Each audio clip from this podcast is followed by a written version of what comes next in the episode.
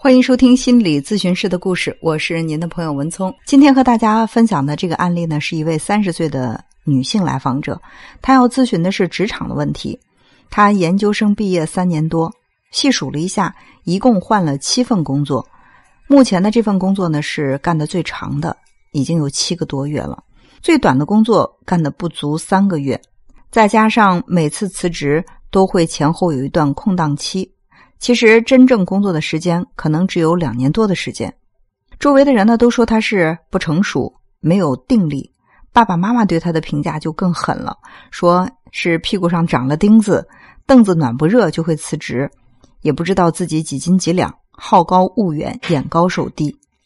我问来访者说：“你认为爸爸妈妈对你的这个评价中肯吗？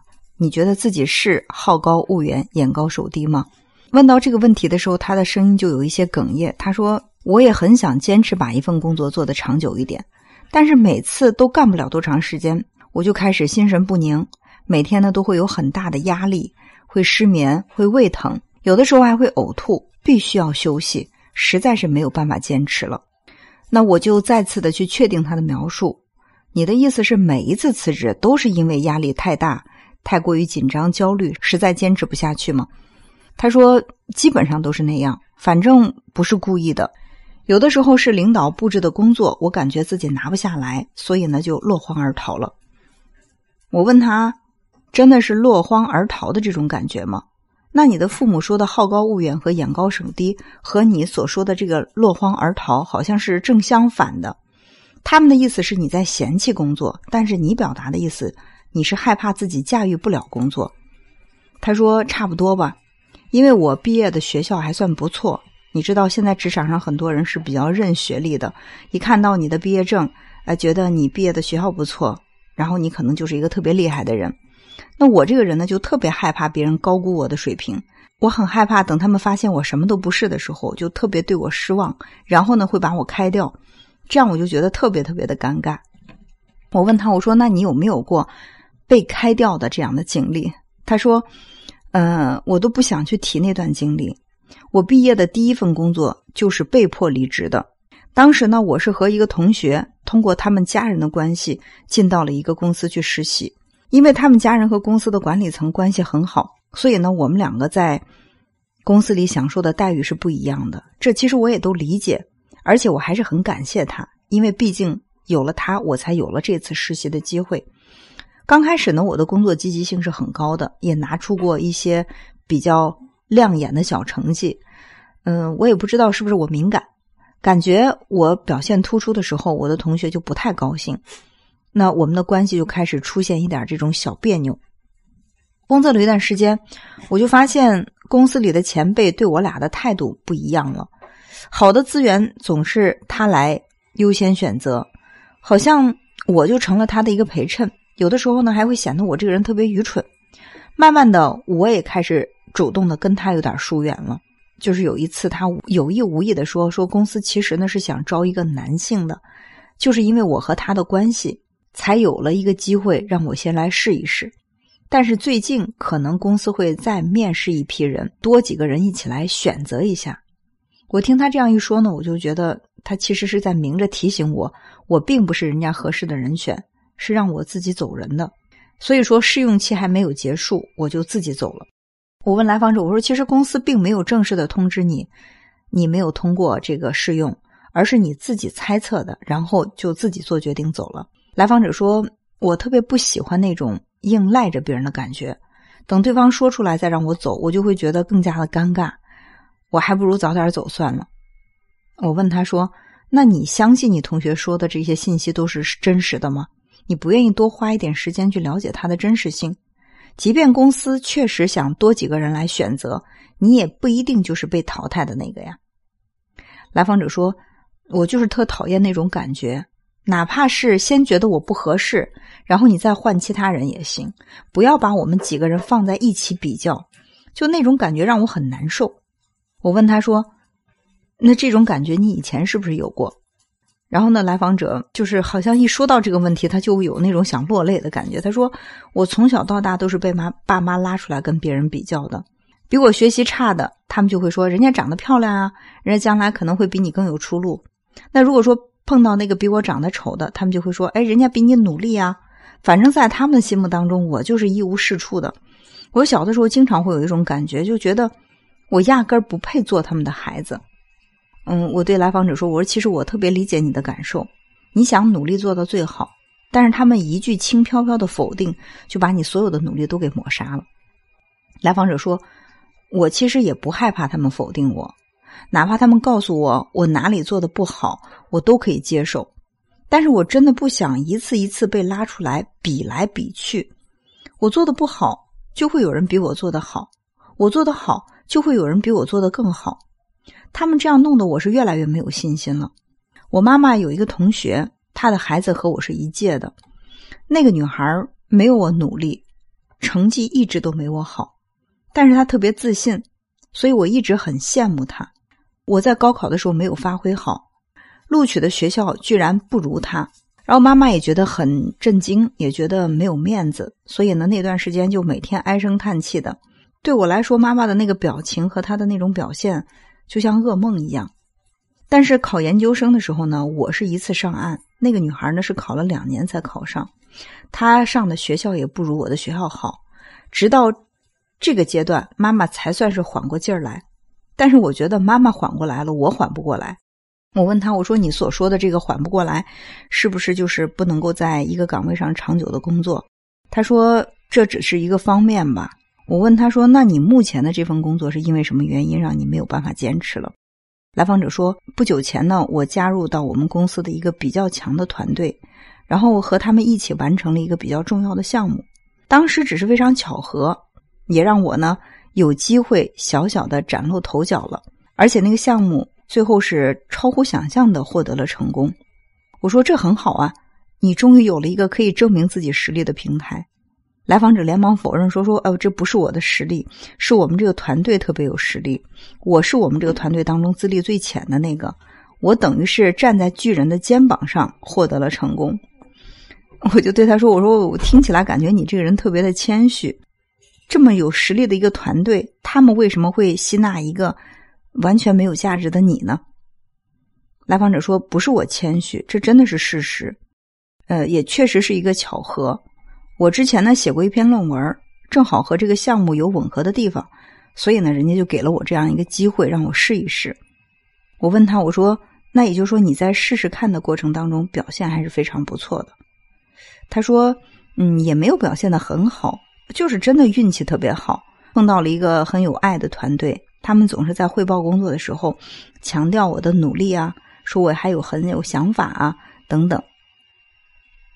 我就问他，我说在你看来，不是你表现的很好，而完全是因为运运气的原因。然后你碰到了一个特别有爱的团队，所以呢，他们在故意夸大你的工作能力和成绩，让领导高看你。来访者说，嗯，也不能那样说。但他们确实是把我想的有点太好了。我又问他，我说：“那无论如何，这其实都算是一个好事儿。你之前总是被否定、被打压，现在有人来欣赏你，对你来说不是一个转机吗？”来访者说：“这个转机对我来说就是压力特别的大。”后来呢，他就详细的说了状况哈，就上一个项目确实很成功，成功的引起了就是领导的关注。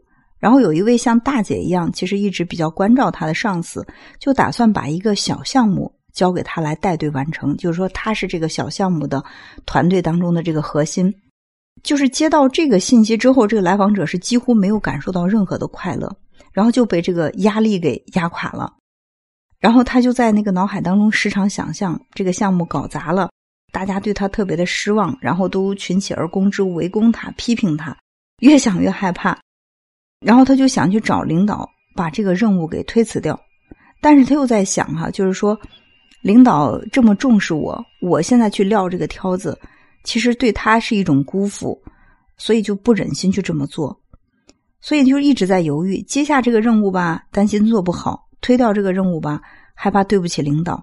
就这么反反复复的拉扯了一番之后，他觉得唯一的出路就是辞职，只有这样才是一个万全之策。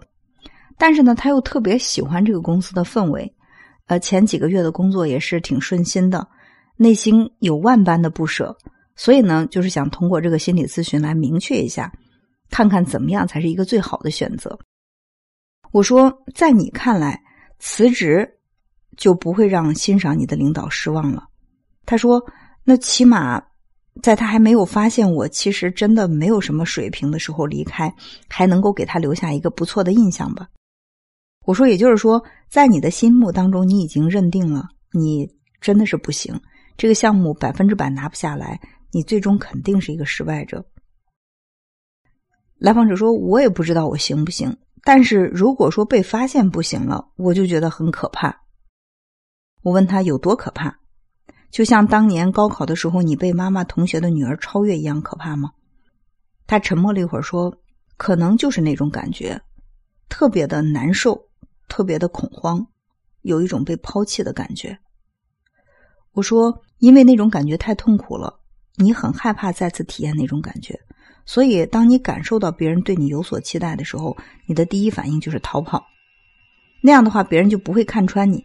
虽然同样是离开，主动离开和被动被抛弃，感觉还是不一样的。来访者说：“对呀，所以是不是在你看来？”我真的不是好高骛远、眼高手低，我就是对自己不自信，这才是我一次一次换工作、辞职的主要原因。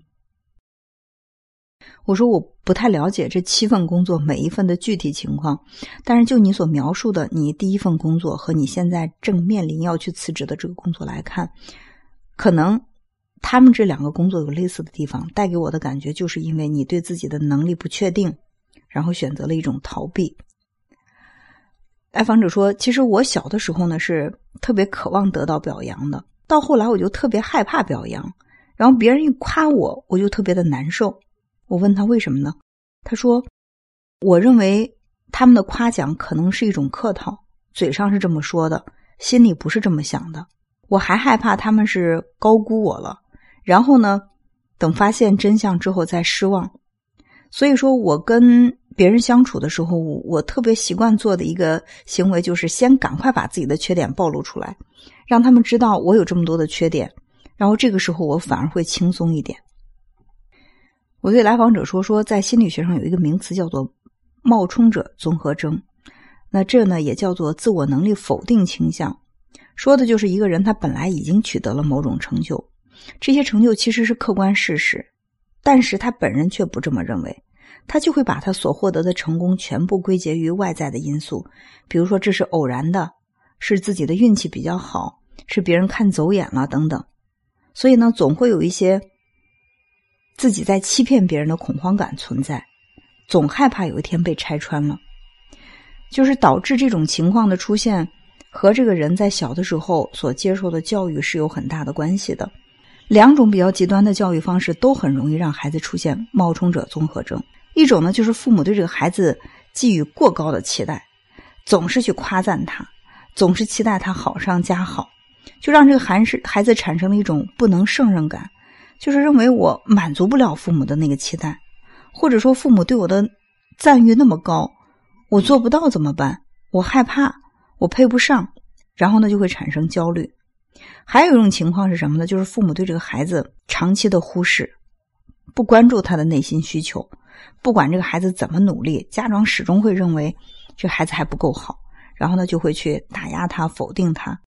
这个时候呢，孩子就根本不相信自己还有机会获得成就，即便拥有了成就，也不敢承认这是自己的能力得来的。他就会习惯的把这个归结为是运气啊、是侥幸啊、是一些外在的原因啊等等。来访者说：“我是第二种情况，因为我小的时候，如果我考个一百分，我爸妈就会说。”只有你一个考一百分吗？别人也能考一百呀？那就证明这题太容易了吧？如果哪一次我真的考了班里唯一的一个一百，他们就会说：“那这是你运气好，你下次还能考一百吗？以后你次次都能考一百吗？你骄傲什么呢？”给我的感觉，在他们的眼里，我真的是一点优点都没有。我说。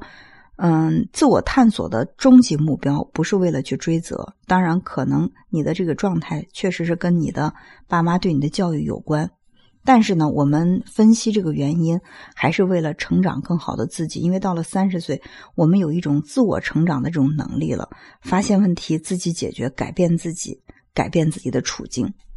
他说：“那我到底该怎么办呀？”我说：“如果你接下这个项目，最糟糕的结果是什么？”他说：“我就是害怕不成功。如果不成功的话，我会死的特别难看。其实我也害怕成功了。如果我成功了，上司再给我更大的压力，总有我完成不了的。那到那个时候，我该怎么面对呢？”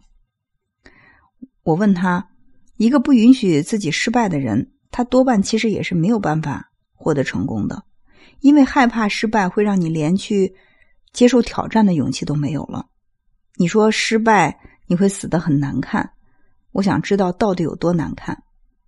来访者就笑了，他说：“其实呢，我也就是一个寂寂无名的小人物，能死多么难看呢？说死的难看是有点夸张了，就是我在心里挺害怕的。”我说：“人呢，之所以有压力，第一呢是自己对自己有期待，第二呢是周围的人对你有期待。”第三是你以为别人对自己的期待，其实呢，这三种压力给人压力最大的是第三种，就是你认为别人对你的期待很高，其实很多时候是你想多了。来访者说：“我其实经常会有一种想法，就想当面的去问问我爸妈，我是不是在他们眼中真的那么糟糕？”我说：“这个想法是挺不错的，你可以去尝试一下，问一问。你甚至可以在你熟悉的人群当中做一个调查。”让他们给你一些客观中肯的评价，你也可以去看一看，在别人的眼中你究竟是一个什么样的样子，就像照镜子一样啊，在别人的眼中，你可以发现自己的盲点，或许你才发现哦，原来在别人的眼中我还是优点挺多的。但是我更希望你多去向那些肯定你的、欣赏你的人靠近，比如现在比较欣赏、赏识你的这个上司。来访者说。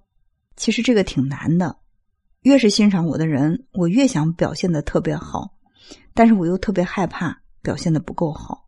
不过要想成长，可能早晚都要迈出这一步，要去面对这些。我会想办法说服自己，让自己去试一试。这就是我们今天的心理咨询故事，欢迎大家点赞转发，让更多人听到。